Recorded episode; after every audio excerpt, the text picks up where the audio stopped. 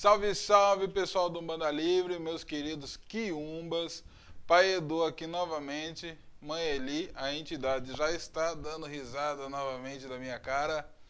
Como vocês estão? Não sei porque os vídeos não são no mesmo dia que eu carrego ele, faço o upload dele. Hoje vou trazer uma polêmica como todos os outros dias que eu venho trazendo.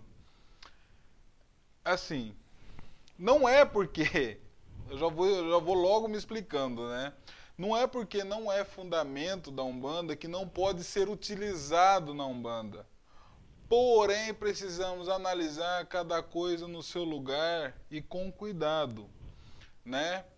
É, existem muitas vertentes de, de Umbanda, são 56 ou 58 ao todos, de acordo com um historiador que eu nem lembro o nome dele mais, faz tanto tempo que eu li isso é, de Umbanda. Né? Existem 56 e 58 vertentes de Umbanda. Uma parte dela usa quartinha. Só que a quartinha, se eu não me engano, essa quartinha ela vem do candomblé. E essa quartinha ela não é fundamento de Umbanda. Porém, existem é, algumas vertentes muito fortes que só usam quartinha no, é, no seu altar, no seu congá. É, em vez de colocar o santo, né, as imagens, aquelas coisas todas lá, eles só colocam a cortinha com suas representações de acordo com cada orixá e ali dentro vai é, talvez algumas ervas, eu não sei bem. Se vocês souberem, vocês falem para mim. De acordo com um orixá, né? Isso aí é uma vertente. Existem outras vertentes que usam as cortinhas para outros fundamentos, inclusive algo chamado Obi, né? Isso não é da Umbanda, até porque a Umbanda não tem, não traz essas questões é, tão africanas assim, que fazem muito parte do candomblé, né? A Umbanda não tem Obi, apesar que tem é, vertente de Umbanda que faz Obi. Né? É colocado Obi dentro da. é consagrado na cabeça da pessoa, é colocado dentro da cortinha. Eu já cheguei a fazer, porém eu já despachei a minha é, a gente vai estudando, a gente vai né, alimentando o conhecimento dentro da gente, a gente vai saindo um, um pouco de algumas crendices, né? A minha eu já é, despachei. Mas enfim, existem dois tipos de quartinha. Quartinha com asa, quartinha sem asa, que é né, onde você pega ali, coisa e tal. Pá. É, dizem que quartinha sem asa para mulher, quartinha com asa é, para homem. Tá, vamos lá, a parte que importa. Isso, não, não, tudo que eu falei aqui não importa muito. O que, que eu acho disso? Bom, depende. Na minha casa, há um, somente a entidade, uma entidade né, que tem quartinha, que é o Exu.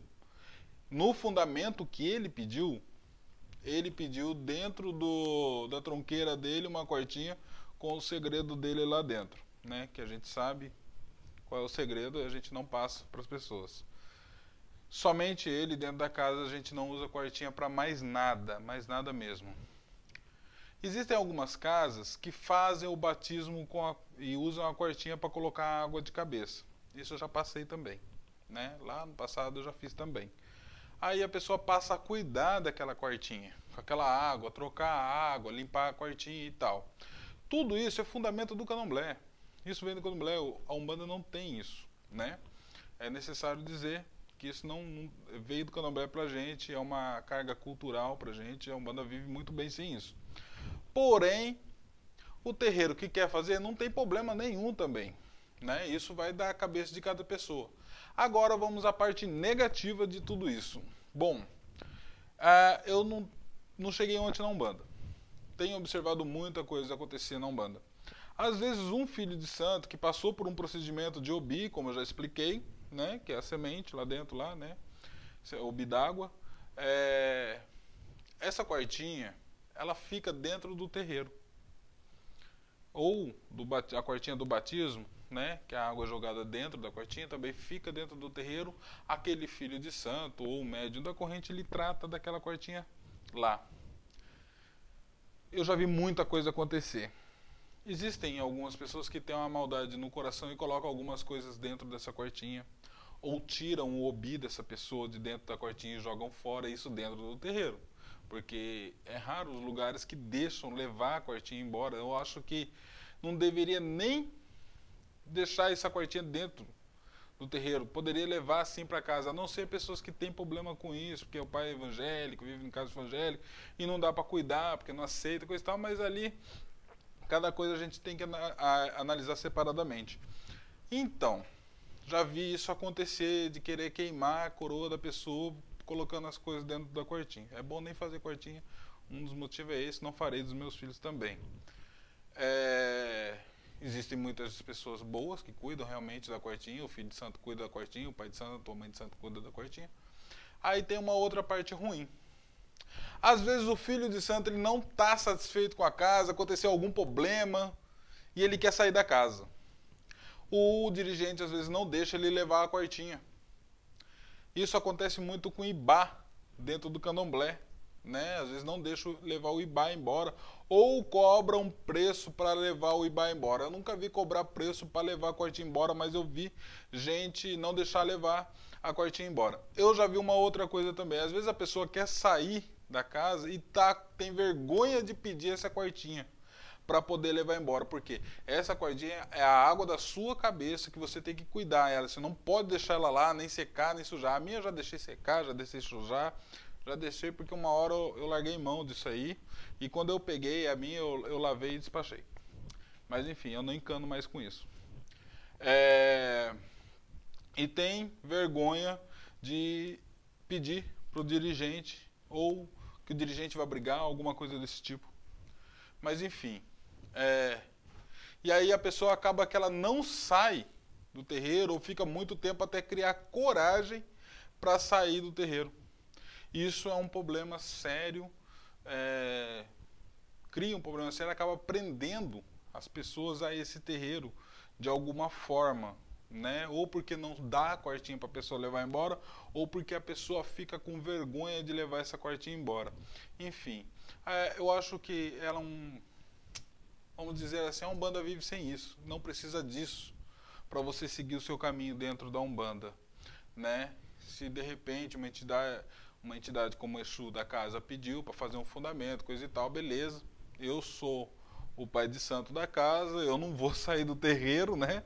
Porque eu não tenho como eu falar, olha, cuida aí, ô mãe ali, cuida aí que eu tô indo embora. Não dá. Então, é, não tem problema nenhum mas quando é pessoal, para filho de santo, eu não acho legal porque acaba aprendendo é, a pessoa e não é necessário dentro da Umbanda. Não, como eu disse, não é fundamento, mas pode fazer, mas não é necessário, dá para andar bem. É, o batismo, a gente, é, a maioria das casas, né? Eu não vou dizer nem a maioria das casas, pelo menos na minha casa vai fazer, né? Com água de cachoeira e, e rosa branca. Simples, não, não tem muito segredo, a consagração é muito bonita porque vale mais o ritual do batismo e a água ali e tal do que colocar um cheio de coisa instrumento. E isso não precisa de nada disso. O que conta muito é a fé e saber fazer. Mas enfim, meus amados, era isso que eu queria dizer. Às vezes a quartinha complica muito mais a vida de vocês do que ajuda. Né? Então, fique atento na hora de fazer esse fundamento que é da casa, não é da Umbanda saiba com quem você vai fazer para você ter uma liberdade de pedir essa quartinha para levar embora ou saber que essa pessoa não vai fazer nada nessa quartinha para tentar te segurar. Se você for uma pessoa que tem dinheiro, é um problema maior ainda. Não vou explicar isso. Se você é uma pessoa que tem dinheiro dentro do, do da Umbanda, né, que tem um trabalho bacana, que está ali injetando uma grana ali dentro, e os caras ficam sempre de olho em vocês mesmo, quando não tem ética e nem caráter, traz um problema maior ainda. Né? Eu não vou entrar nesse detalhe, mas enfim, é, presta atenção com quem vocês fazem esse fundamento, tá bom? Um abraço a todos e Oxalá esteja sempre na frente, em cima, do lado e toda a parte nossa. Axé, até, tchau.